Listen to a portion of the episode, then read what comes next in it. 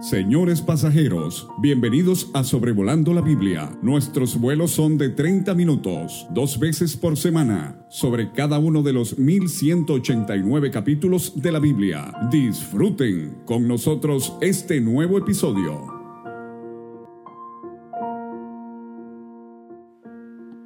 Saludo de la manera más atenta y afectuosa al auditorio de Sobrevolando la Biblia, episodio 309, en Primero de Reyes, capítulo 16. Les habla David Alves, padre. A manera de repaso, vimos que el reinado de David eh, se da en todo el libro de Segundo de Samuel. Su hijo Salomón, vimos la gloria de su reino en Primero de Reyes del 1 al 11. En el capítulo 11 es donde Salomón muere. En el capítulo 12 de Primero de Reyes el reino se divide. Roboam, hijo de Salomón, se quedó como rey en el sur sobre dos tribus y vamos a ver que todos los reyes legítimos del sur fueron descendientes de David en cumplimiento del pacto incondicional que hizo Dios con David descrito en 2 de Samuel 7. Jeroboam, él se quedó como rey eh, del norte sobre diez tribus. Ahora, en el capítulo anterior de este libro, primero de Reyes, capítulo 15, David hijo nos habló de los reinados del norte de Nadab y de Baasa. El comienzo de Baasa lo vimos en ese capítulo, hoy vamos a ver la conclusión de su reino. Estos dos, Nadab y Baasa, eran reyes de Israel.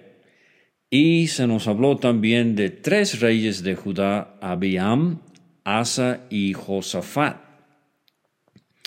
Ahora, eh, Nadab es hijo de Jeroboam, pero ya el tercer rey del norte, Baasa, él no es descendiente de Jeroboam, él es de otra familia, o sea, él marca el inicio de la segunda dinastía en el norte. Todos los reyes del norte fueron malos, y por eso es que el reino del norte se va a ir al cautiverio en Asiria 125 años antes del cautiverio del sur a Babilonia. Eh, del reino del sur hemos visto que Roboam y Abiam fueron malos. Fíjese, Roboam sería la tercera generación, contando desde David. David, Salomón, Roboam. Esto se ha dicho muchas veces, cuidado con la tercera generación. Lo que padres hicieron cuando primero aceptaron a Cristo y vivieron con fervor su vida cristiana, le heredaron mucho a la segunda generación, que apreció en gran manera eh, lo que sus padres eh, habían logrado. Pero tantas veces en el testimonio de una iglesia es la tercera generación la que no aprecia el testimonio eh, heredado de sus padres, sus abuelos. Entonces, Roboam y Abiam, bisnieto de David, eh, malos. Asa y Josafat fueron buenos. Y si a veces la tercera generación es la que pierde de vista el valor de la herencia espiritual que han recibido, eh, esto parece ser algo cíclico y gracias a Dios que Asa y Josafat no siguieron en los pasos de Roboam y Abiam, pero ellos en gran manera buscaron al Señor. Entonces no tenemos excusa. Eh, si nuestros abuelos y nuestros padres nos heredaron eh, riqueza espiritual, deberíamos conservar ese amor al Señor. Si nuestros padres y nuestros abuelos no nos fueron ejemplo, tenemos la oportunidad de poner un alto a eso y empezar a vivir hoy para Dios. No hay excusa. Se mencionó a Josafat en el capítulo 15, el capítulo anterior, y vamos a tener que esperar hasta el final de este libro de Primero de Reyes, hasta el capítulo 22 para leer de su muerte. Mientras tanto, vamos a ocuparnos de Baasa y de su hijo Ela. La tercera dinastía va a comenzar con un hombre llamado Simri, y la cuarta dinastía con Omri y su hijo el comienzo del reinado de Acab. Así que abróchese el cinturón en los sobrevuelos de los siguientes capítulos. Va a haber mucha turbulencia con el reinado de Acab y su esposa Jezabel y el ministerio del profeta Elías principalmente.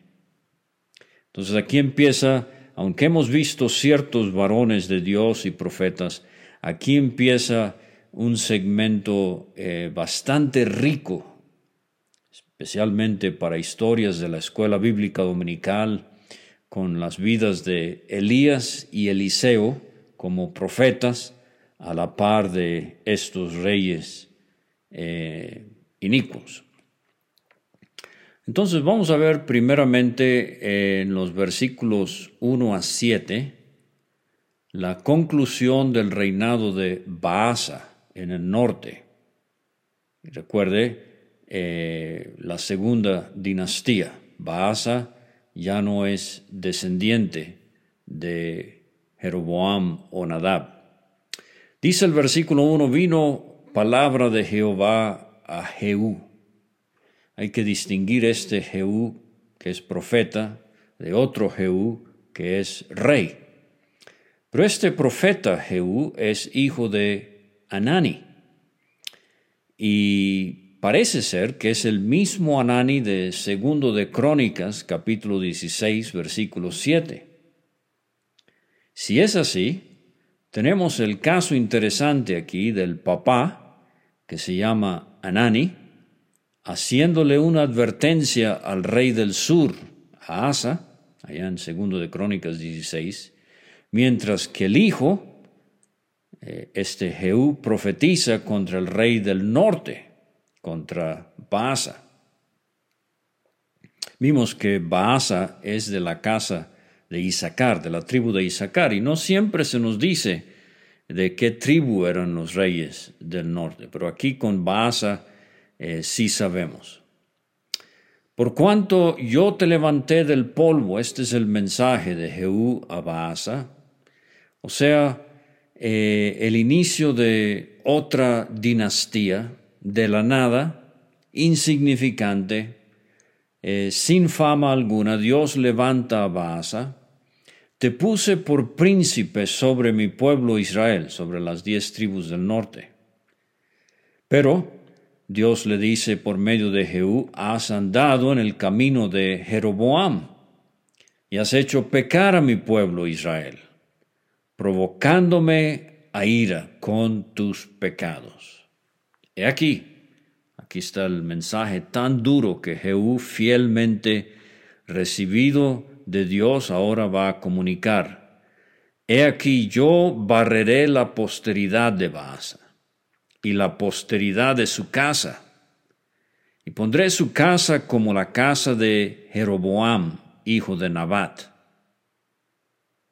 El que de Baasa fuere muerto en la ciudad, lo comerán los perros, y el que de él fuere muerto en el campo, lo comerán las aves del cielo. Ahora, estas mismas palabras utilizadas para describir el juicio futuro de Baasa primero de Reyes 16, 4, donde estamos, le habían sido dadas a Jeroboam por el profeta Ahías, allá en el capítulo 14, versículos 7 y 10 y 11. Y más tarde Elías va a predicarle lo mismo al rey Acab, primero de Reyes 21, 24. Decimos en México que eh, estos hombres no predicaban entonces eh, con pelos en la lengua. decían las verdades como deberían ser. Eran fieles a Dios a causa de la, a pesar, digo, a pesar de la impopularidad que tendrían de sus oyentes. Dice el versículo 5, los demás hechos de Baasa y las cosas que hizo y su poderío. No está todo escrito en el libro de las crónicas y hemos visto ya en por lo menos dos, tres ocasiones. No es crónicas con C mayúscula, no se refiere a los libros inspirados por el Espíritu Santo que vienen después de los libros de reyes. Estas crónicas son los archivos de la nación. Están escritos en el libro de las crónicas de los reyes de Israel. Y durmió Baasa con sus padres y fue sepultado en Tirsa. Tirsa era una ciudad muy hermosa, la segunda capital del reino del norte. Empezamos en, en uh, Siquem, ahora estamos en Tirsa. Y reinó en su lugar Ela, su hijo. O sea, la segunda dinastía eh, también tiene eh, dos reyes. Jeroboam y Nadab, la primera dinastía, ahora Baasa y Ela, la segunda dinastía. Pero la palabra de Jehová por el profeta Jehú, hijo de Anani, había sido contra Baasa y también contra su casa, con motivo de todo lo malo que hizo ante los ojos de Jehová. Qué bueno cuando Dios bendice a un hombre y a su casa. Noé, Cornelio, el carcelero de Filipos. Pero qué triste cuando Dios castiga a un hombre y a su casa.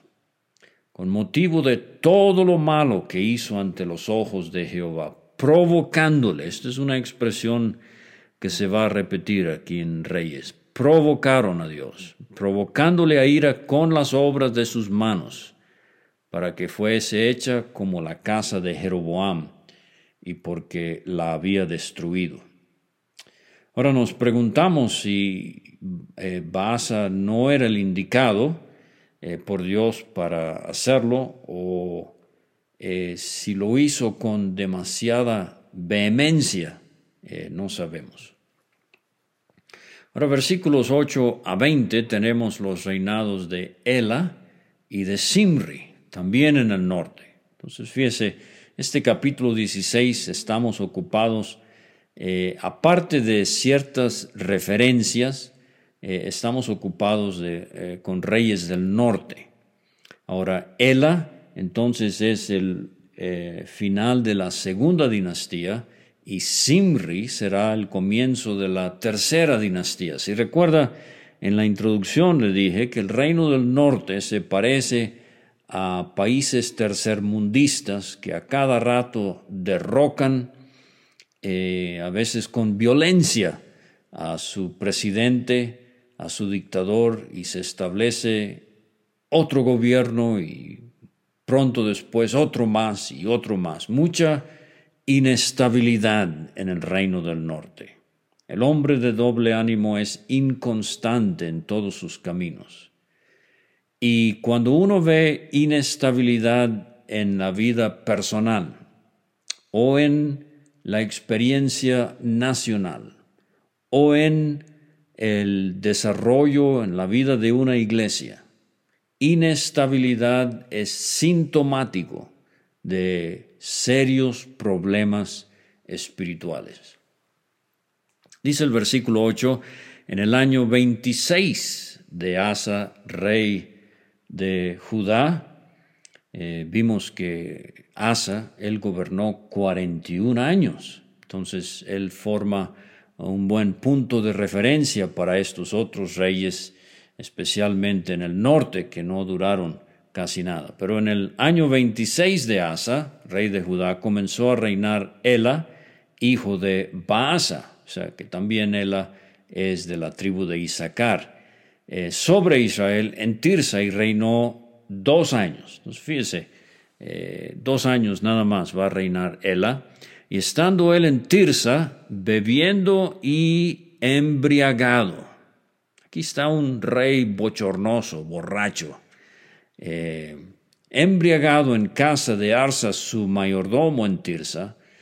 Eh, Simri aprovecha, lo hirió y lo mató en el año 27 de Asa, rey de Judá, y entonces Simri reinó en lugar de Ela. Luego que llegó a reinar y estuvo sentado en su trono, mató a todo, toda la casa de Baasa, sin dejar en ella varón, ni parientes, ni amigos. Así exterminó Simri a toda la casa de Baasa, y aquí está otra expresión que se va a repetir varias veces en el libro de los reyes, y le invito a que lo subraye. Ah, conforme a la palabra que Jehová había proferido contra Baasa por medio del profeta Jehú. Esto lo vimos al principio del capítulo. O sea, Dios promete y cumple, a veces para bien, a veces para mal, por todos los pecados de Baasa y los pecados de Ela su hijo, con los cuales ellos pecaron e hicieron pecar a Israel.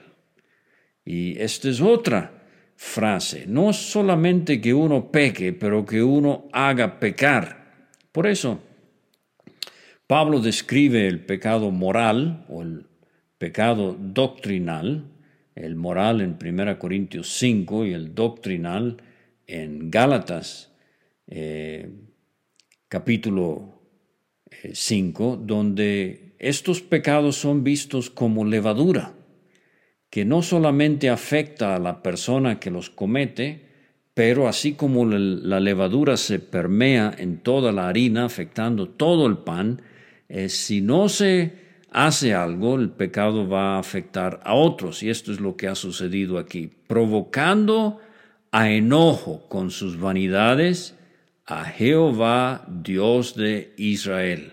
Los demás hechos de Ela, todo lo que hizo, no está todo escrito en el libro de las crónicas de los reyes de Israel. Y de paso, ¿cómo nos va a ir ante el tribunal de Cristo? Todo va a salir a la luz. Que el Señor nos ayude. Dice el versículo 15, en el año 27 de Asa, rey de Judá, comenzó a reinar Simri y reinó siete días en Tirsa. Este es el reinado Ah, más corto de todos los reyes. Simri reinó una semana y el pueblo había acampado contra Gibetón, ciudad de los filisteos, y el pueblo que estaba en el campamento oyó decir, Simri ha conspirado y ha dado muerte al rey. Entonces todo Israel puso aquel mismo día por rey sobre Israel a Omri, general del ejército en el campo de batalla, y subió Omri de Gibetón con todo, eh, con él todo Israel, y sitiaron a Tirsa, unos dos días de camino para llegar. Mas viendo Simri tomada la ciudad, se metió en el palacio de la casa real, prendió fuego a la casa consigo y así murió. Parece que este, escogió la puerta falsa, como decimos, el suicidio por los pecados que había cometido, haciendo lo malo ante los ojos de Jehová, andando en los caminos de Jeroboam, y en su pecado que cometió, haciendo pecar a Israel. Bueno, eh, varias cosas estamos viendo se repiten una y otra y otra vez. El punto de referencia en cuanto a la maldad, Jeroboam el pecado que comete el rey y el pecado que causa el rey que cometa el pueblo, el resto de los hechos de Simri y la conspiración que hizo. ¿No está todo escrito en el libro de las crónicas de los reyes de Israel? Sí, eh, todo se está documentando. Ahora versículos 21 a 28 eh, tenemos el reinado de Omri, también rey del norte. Esta es la cuarta dinastía. Entonces, fíjese cómo el capítulo eh, nos lleva desde la segunda dinastía, ahora la cuarta dinastía en el norte. Dice el 21, entonces el pueblo de Israel fue dividido en dos partes. O sea que ya se ha dividido el reino y ahora el norte se divide en dos. La mitad del pueblo seguía a Tibni, hijo de Ginat, para hacerlo rey. La otra mitad seguía a Omri. Mas el pueblo que seguía a Omri pudo más que el que seguía a Tibni, hijo de Ginat. Y Tibni murió y Omri fue rey. Cuarta dinastía. En el año 31 de Asa, rey de Judá, comenzó a reinar Omri sobre Israel y reinó doce años. En Tirsa reinó seis años. Pero ahora hay un cambio. La capital del reino del norte de Siquem se cambió a Tirsa. Ahora, dice el 24, Omri compró a Semer el monte de Samaria por dos talentos de plata y edificó en el monte y llamó el nombre de la ciudad que edificó Samaria del nombre de Semer, que fue dueño de aquel monte. Parece que el trato de compra-venta no solamente fue de dos talentos de plata, sino que permanecería el nombre de Semer asociado con eh, la compra, entonces el nombre de la ciudad es Samaria. Y ahora, de ahora en adelante, esta es la capital del reino del norte. Eh, dice el 25, y Omri hizo lo malo ante los ojos de Jehová. Hizo peor que todos los que habían reinado antes de él, pues anduvo en todos los caminos de Jeroboam, hijo de Nabat, otra vez este punto de referencia para mal, y en el pecado con el cual hizo pecar a Israel, provocando a ira a Jehová Dios de Israel con sus ídolos. Entonces, repito, y lo hago adrede para que usted vea lo, lo cíclico de esto. Pecó, hizo pecar, provocó a ir a Jehová. Los demás hechos de hombre, todo lo que hizo y las valentías que ejecutó, ¿no está todo escrito en el libro de las crónicas de los reyes de Israel? Dice Tomás eh, Constable en su comentario de Dallas, Omri fue probablemente el líder más fuerte del reino del norte hasta ese momento.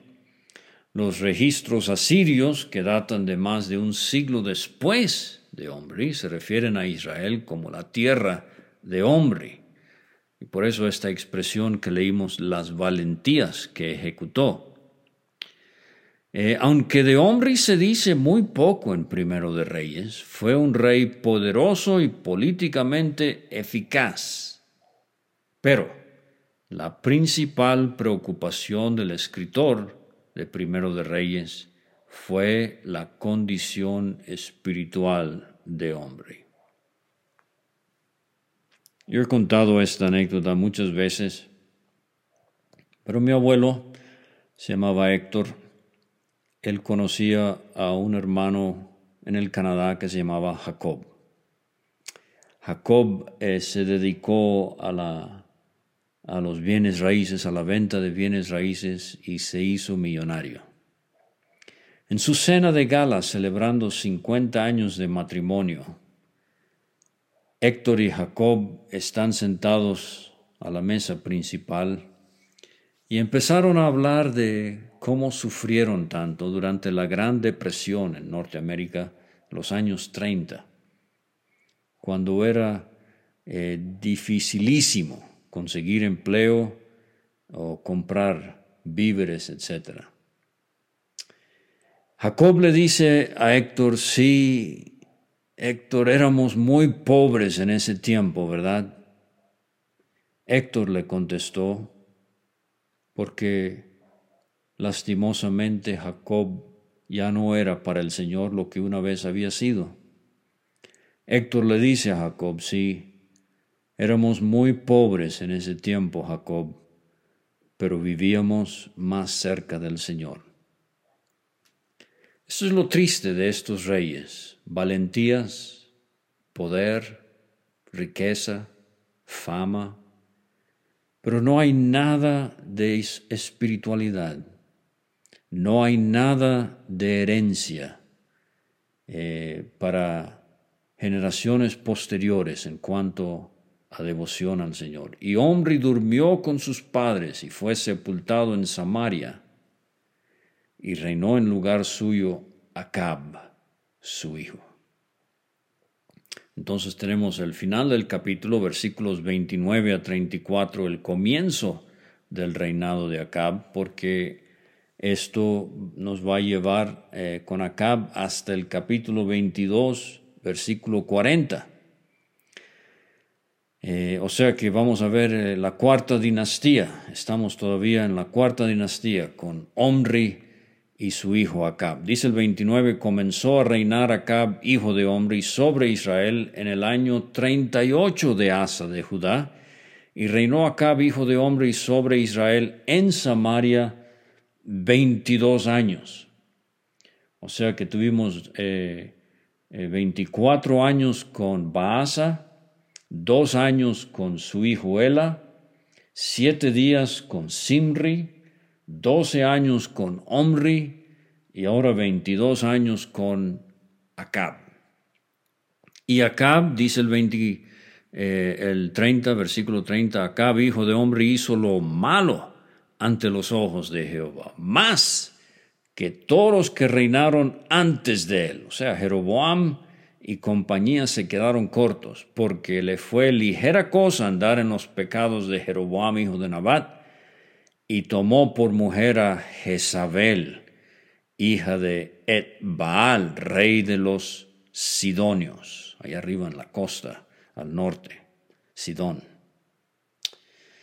Bueno, hace eco el capítulo 11, versículo 5 de este libro. Cuanto a Salomón, Salomón siguió a Astoret, diosa de los Sidonios, y a Milcom, ídolo abominable de los amonitas. Papá, ¿qué influencia estás teniendo sobre tus hijos, tus nietos, los que te rodean? Acab fue y sirvió a Baal y lo adoró e hizo altar a Baal en el templo de Baal que él edificó en Samaria. Entonces ahora sí, no solamente tenemos estos dos becerros en Dan y Betel, ahora tenemos templo a Baal en Samaria, haciéndole competencia al templo de Dios en Jerusalén. Hizo también Acab una imagen de acera, haciendo así Acab más que todos los reyes de Israel que reinaron antes que él para provocar la ira de Jehová Dios de Israel. Y les he dicho ya, provocar, provocaron, provocaron. La maldad de estos hombres provocó al Dios de misericordia que tanto quería bendecirlos y derramar bien sobre ellos. Ahora este último versículo es sumamente impresionante. En su tiempo, en el tiempo de Acab, y él de Betel reedificó a, Jericó. Esto fue en desafío a Dios, como vamos a ver en un momento. Y a precio de la vida de Abiram, su primogénito, y él echó el cimiento de la ciudad, y a precio de la vida de Segub, su hijo menor, y él puso las puertas de la ciudad. Y aquí está esta fórmula que ya les he mencionado, conforme a la palabra que Jehová había hablado, en este caso por Josué, hijo de Nun. Eso es una nota muy solemne. ¿No ve? Josué cuando sucedió la conquista de la, eh, de la ciudad de Jericó, 500 años atrás, Josué dijo, eh, Josué 6:26, en aquel tiempo Josué hizo un juramento diciendo, maldito delante de Jehová el hombre que se levantare y reedificare esta ciudad de Jericó. Sobre su primogénito eche los cimientos de ella, y sobre su hijo menor asiente sus puertas. Ahora, el comentario exegético y explicativo de la Biblia de Jameson, Foster y Brown eh, tiene esta nota que me impresionó mucho. El acto de Hiel, no resistido por nadie, muestra una dolorosa evidencia de que el pueblo de Israel había perdido todo conocimiento o todo respeto por la palabra de Dios. Hermanos, creo que necesitamos tomar inventario de nuestras vidas, nuestras familias, nuestras iglesias. ¿Será posible que hay cosas que estamos practicando porque hemos perdido todo conocimiento o todo respeto por la palabra de Dios? El asunto de la reverencia, de, de sentir la presencia de Dios en nuestras vidas, sea en el hogar o cuando estemos reunidos como iglesia, es algo que amerita urgente, cuidadosa atención. Pero he dicho que esta profecía de Josué se cumple 500 años, poco más de 500 años después, en los días de Acab, con este hombre y él. Y no ve, la escritura dijo el Señor Jesucristo, no puede ser quebrantada. Juan 10:35. Si Josué lo dijo, no importa que pasen cinco siglos, tarde o temprano lo que Dios dijo por medio de su profeta, en este caso Josué, se va a cumplir. Esto es lo que llamamos la infalibilidad de la Biblia. La Biblia en su inspiración divina es infalible, la infalibilidad de la Biblia. ¿Qué quiere decir? Que la Biblia no se equivoca. Es inerrante, sin errores en sus manuscritos originales. Es verbal en su inspiración, o sea, cada palabra eh, inspirada por Dios. Es 100% confiable. Juan 17, 17, Cristo en su oración dijo al Padre, tu palabra es verdad. Segundo Timoteo 3, 16 y 17. Pablo escribió, toda la escritura es inspirada. Segunda Pedro 1, versículos 20 y 21. Pedro escribió, tenemos la palabra profética más segura. Entonces hacemos bien en recordar que ninguna profecía en la Biblia que debería haberse cumplido ya cayó a tierra. Déjeme decirlo de otra manera. Toda profecía que debería haberse ya cumplido, ya se cumplió. Entonces, ¿cómo miro yo con certeza, con fe, con seguridad eh, el hecho de que la venida del Señor por su pueblo, el rapto, el arrebatamiento es un evento inminente, podría suceder en cualquier momento? ¿Lo dudo? Absolutamente no. Tengo toda la confianza del mundo de que esa promesa del Señor se va a cumplir.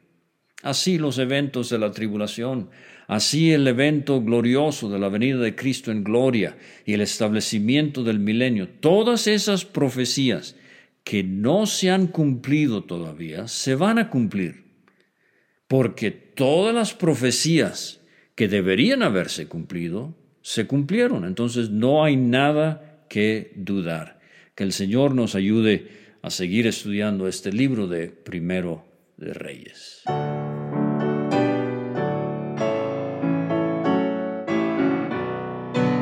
Muchas gracias por escuchar. Puede conseguir todos los episodios de Sobrevolando la Biblia en aplicaciones de podcast como Spotify o Pocket Cast. Para recibir dos audios por semana a su WhatsApp, envíe un mensaje al más 52 322 349 2258 y no olvide añadir este número a sus contactos. Hasta la próxima.